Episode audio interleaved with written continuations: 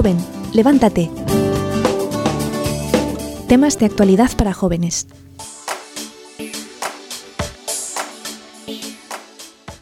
Yo puedo ser santo, yo tengo que llegar al cielo, yo puedo llegar al cielo. Pues tenemos hoy también a... Chiara Corbella. Chiara Corbella era italiana, nacida en Roma en el 84. Ella, desde que era muy pequeña, sus padres hizo participar de un grupo de renovación carismática, con lo cual ella pudo tener y hacer crecer la relación con Jesús como si fuera su amigo. Ella, en el transcurso de su vida, tiene un viaje a Croacia con sus amigas y en ese viaje ella se quiso pasar hasta Medjugorje, que es en Bosnia y Herzegovina, a visitar a su hermana. Cuando llega allá se conoce al que fue su esposo, que era Enrico Petrilo. Este, este joven, ahí cuando ella lo conoce, ella tenía 18 años y él 23. Y al conocerlo, ella tiene como una intuición o percepción de que va a ser su esposo.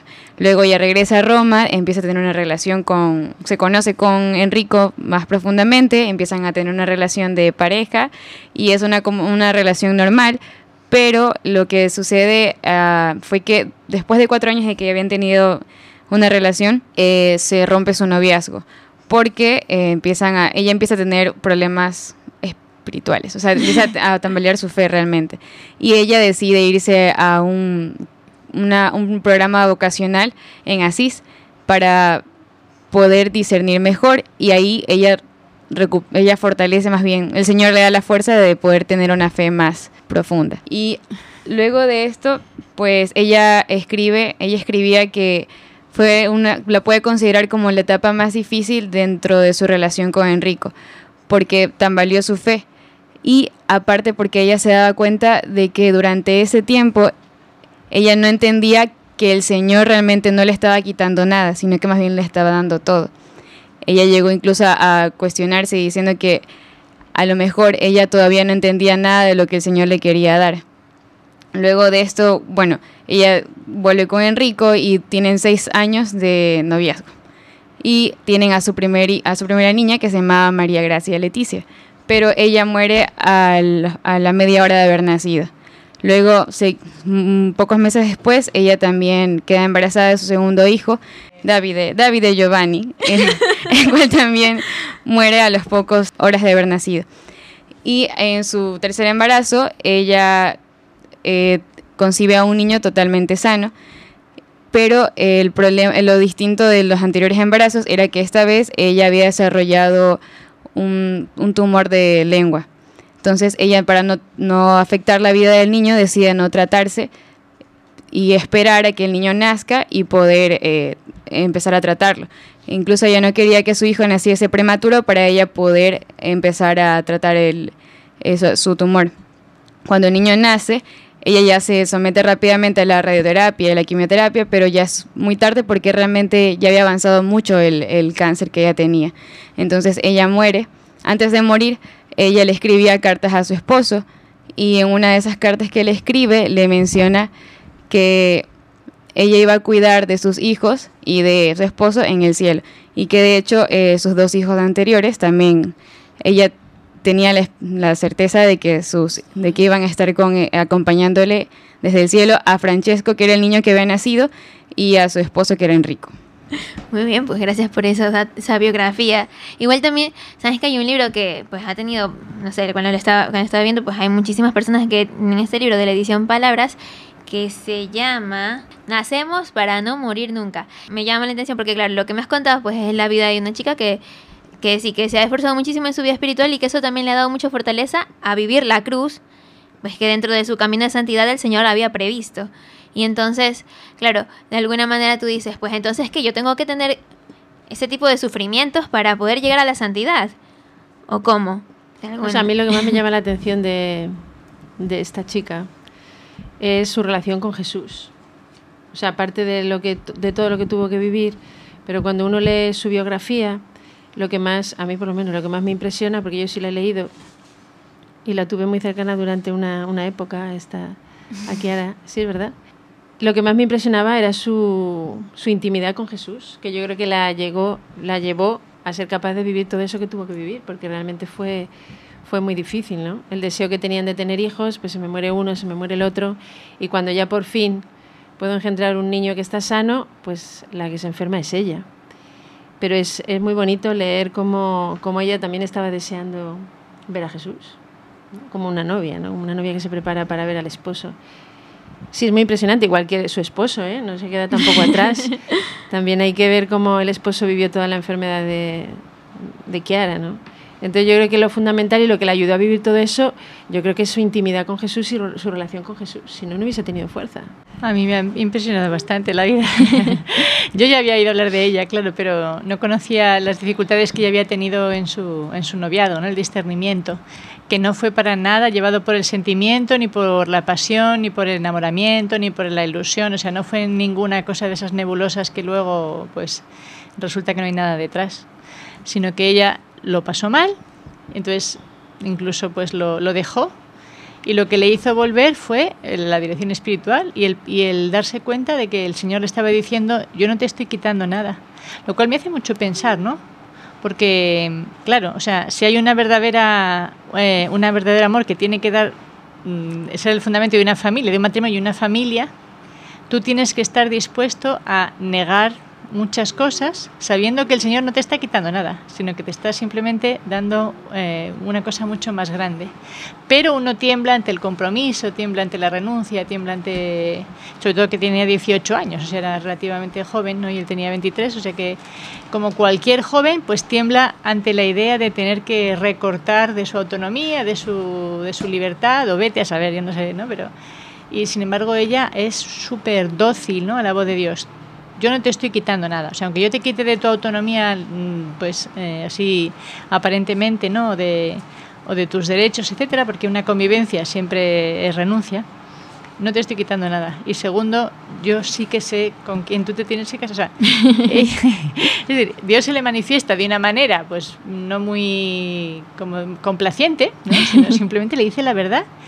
Y ella oye, claro, se lanza de tal manera, es tan, tan dócil que después todo lo que vive, o sea, la nota característica es lo vive con serenidad y con gozo. ¿Tú cómo puedes tener semejantes tormentas de la tú? Fíjate lo que es tu primer embarazo, que tienes 23 años, ¿no? Y te digan, no, la niña es anencefálica, o sea, no tienen cero posibilidades de... Y encima te están bombardeando con el aborto, porque nada...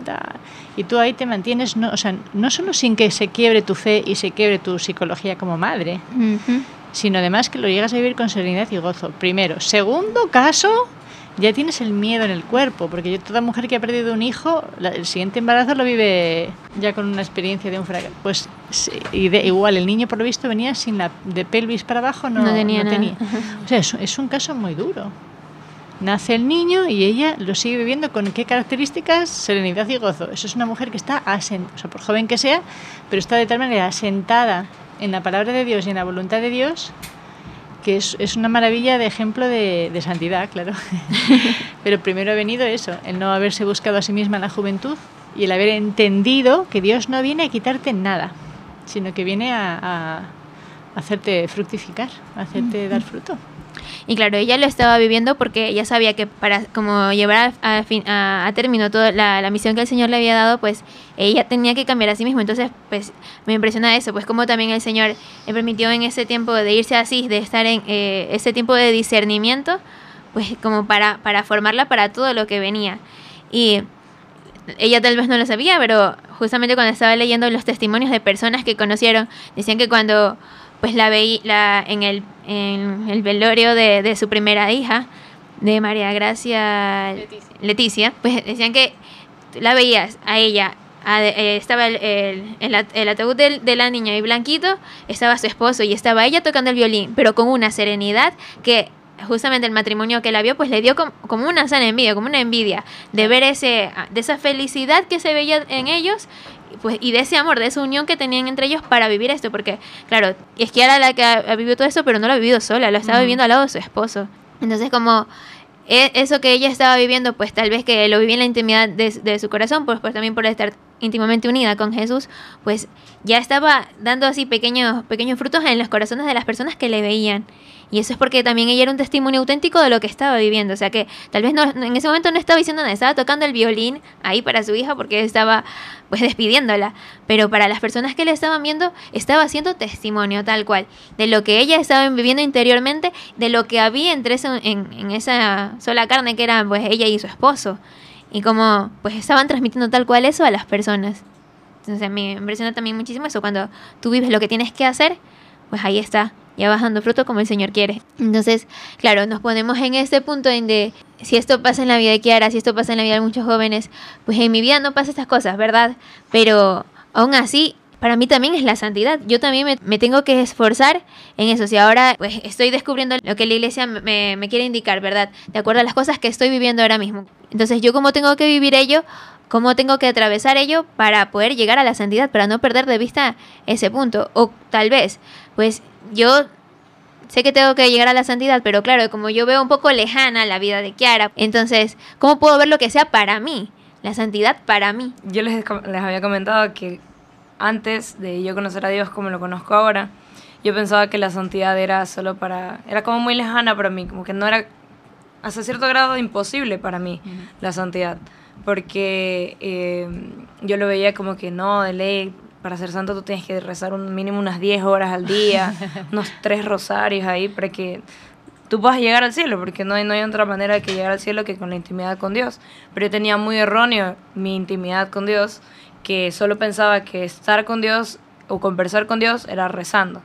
Entonces me eh, repetir un montón de palabras y solo de esa manera yo llegaré al cielo. Entonces, como tenía eso muy equivocado, yo pensaba que solo los religiosos, las monjas, los sacerdotes, solo ellos podían llegar al cielo. Y luego, a medida que ya fui acercándome más a Dios, aprendiendo más de Él y todo, me di cuenta que estaba totalmente equivocada. Que yo podía llegar al cielo con, con las cosas que yo hacía, solo que tendría que hacerlos de una manera eh, o sea, hacerlo de manera diferente a lo que yo lo estaba haciendo en ese momento, porque quizá en ciertas cosas eh, hasta podría haber actuado un poco hasta mediocre. Entonces, mientras todas tus cosas, eh, justamente yo había leído de San José María Escriba, que decía, ser santos en lo ordinario, eh, aprovecharlo al máximo que podemos santificarnos de esa forma, y en las cosas más simples. Y justo aprendía eh, leyendo un libro de San Juan Bosco, hablaba con Domingo Sabio, que lo había encontrado un día muy triste, y le decía como que, ¿por qué estabas muy triste? Y dice, porque yo debo hacer más cosas para hacer el bien para las personas y no lo consigo, entonces estoy triste por eso.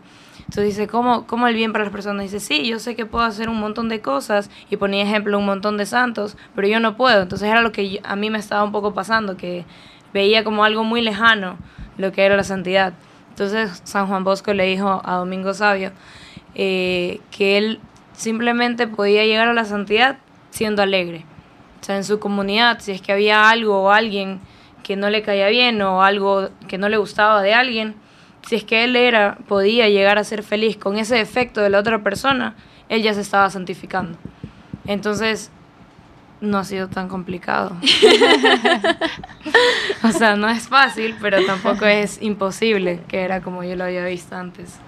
Que puede ser la idea que tienen muchos, ¿no? Que la santidad es como un modelo de vida que solo se le ajusta a algunas personas, pero con mi vida yo no me ajusto a ningún patrón que sea de santidad. Yo creo que el mejor ejemplo es la vida de los santos, porque podemos ver que son personas casi que tal cual como nosotros. Entonces, y de, de una persona, digamos, San, San, Martín de Porres, barriendo se hizo santo. Entonces, porque lo ofrecía y lo ofrecía con todo su corazón y, o sea, viendo las cosas más simples que nosotros hacemos todos los días, podemos incluso hasta ponernos a barrer, eh, es algo muy alcanzable, pero mientras lo hagas de una manera adecuada, la santidad está en tus manos, simplemente tienes que decidir tomarla y luchar por ella.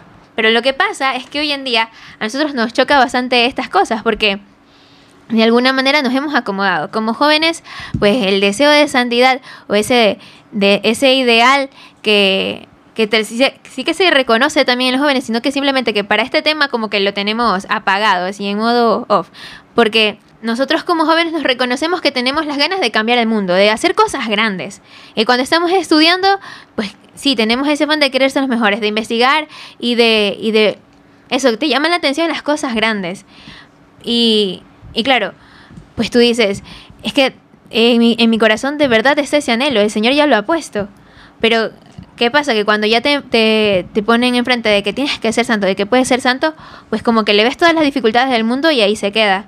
Y que no, o sea, como que simplemente nos aplacamos y ya está. Y ese ideal nosotros mismos los estamos matando. O esa, esa pasión que podemos poner en las cosas, nosotros mismos los estamos aplazando.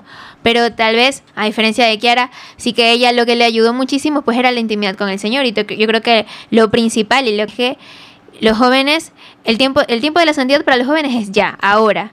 Y entonces, pues yo, yo necesito encontrarme con el Señor, porque Él es la respuesta a todo. Si yo quiero ser libre, pues para la libertad la respuesta es Cristo, para la alegría la respuesta es Cristo, para la educación la respuesta es Cristo.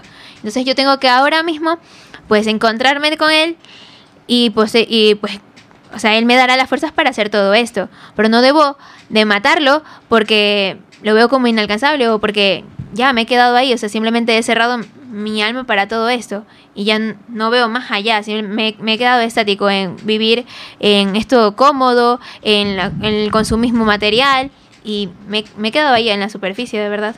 Yo preguntaría, ¿no? Que aquí hay unas cuantas jóvenes y están, supongo, a, a, pie de calle con los jóvenes, ¿no? Si se percibe ese deseo de grandeza, ¿no? De, o sea, si hay esa magnanimidad de corazón y de deseo en los jóvenes. O está ya sofocado y aplastado.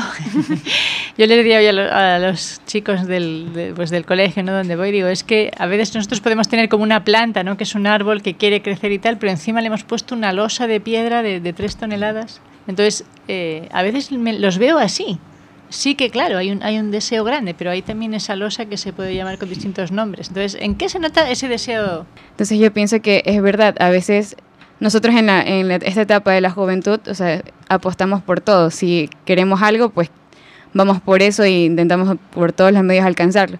Pero hay veces en que nuestras aspiraciones no van más allá de, de algo, de algo común porque realmente ese deseo en nuestro corazón quizá se, está, está, siendo pagado por todo lo que nosotros tenemos que vivir.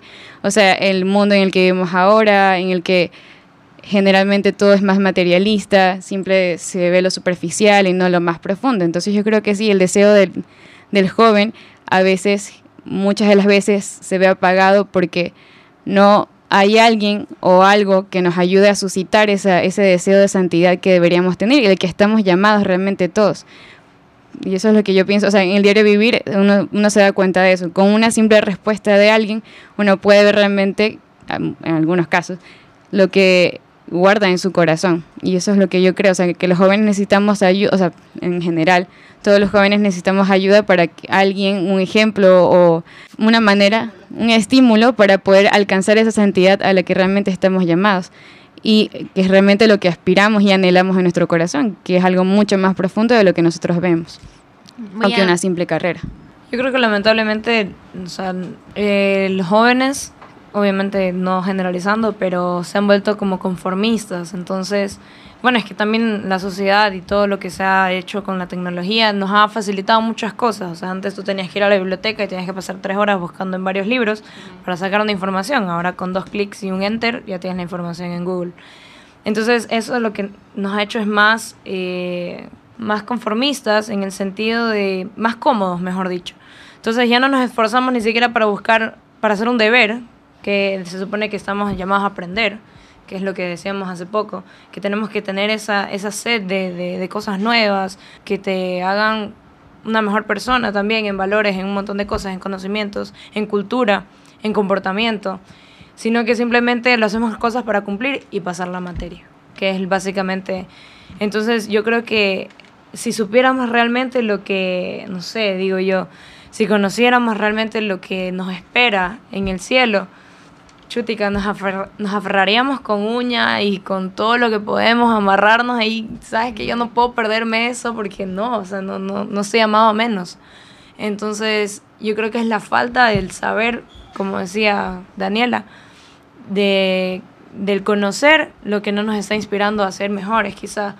Pero tú conoces también investigando, o sea, averiguando por ti mismo también, leyendo, conversando con otras personas, pero si nos limitamos a simplemente estar chateando de cosas banales, ya nos ponen la losa, como decía la hermana, y ya, o sea, ahí, mientras no me caiga agua y todo me tape, estoy cómodo y estoy bien. Entonces creo que todas esas cosas hay que ir también dándole a la vuelta. A mí me parece también que traicionamos a los jóvenes. Para mí yo estaba pensando ahora con vuestro, lo que estáis diciendo, que hay una gran tradición también y consiste en no proponer modelos a los jóvenes. O sea, que los modelos que se les proponen vienen a ser los cantantes de fama, vienen a ser los lo que sé, la, popularidad o, la felicidad momentánea, momentánea y limitada, ah, como la y eso es una grandísima traición, ¿no? Porque es como nunca darle a un joven que tiene derecho a, a, saber dónde está la felicidad la pista, porque es verdad, como decías tú, que tendríamos que saber lo que nos espera en el cielo, pero también yo tengo que saber lo que me hace feliz en la vida. no tengo que esperar a ir al cielo para ser feliz, sino que la vida hay que aprender a ser feliz. ¿no? Un tiempo en que el, el, Papa Benedicto no hablaba como de la, la, Biblia es una escuela de vida. Y yo creo que es una gran traición que no se propone. Yo, nosotros de vez en cuando vemos una película de santos, aunque sea en blanco y negro, aunque sea que ya ni se oye. Pero cuando tú ves eso, algo se despierta en ti, ¿no? Lo que decíamos antes. O sea, hay algo en ti que se libera de la losa esa. Y tú, yo creo, cuando le propones a un joven salir del de automatismo este, de la rutina, de, de, la, de la inutilidad, porque no hay derecho a que un joven dando dos clics, como tú dices, solucione un problema.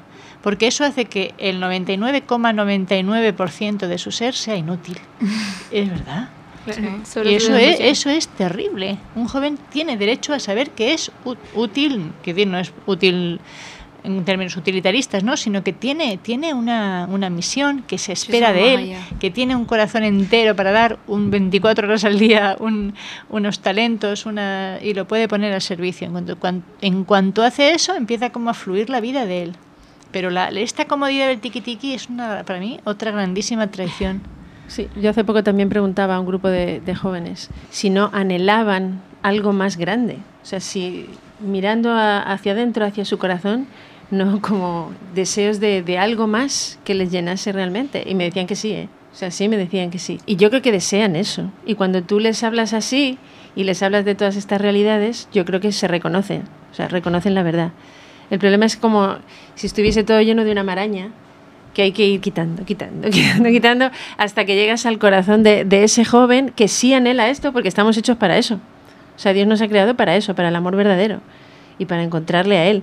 Entonces, hay que ir quitando todo eso que sobra y que es como un, un cieno y que no todos los jóvenes, unos no están dispuestos porque no les supone dejar muchas cosas y otros en, su vida lo han oído, es que no lo saben.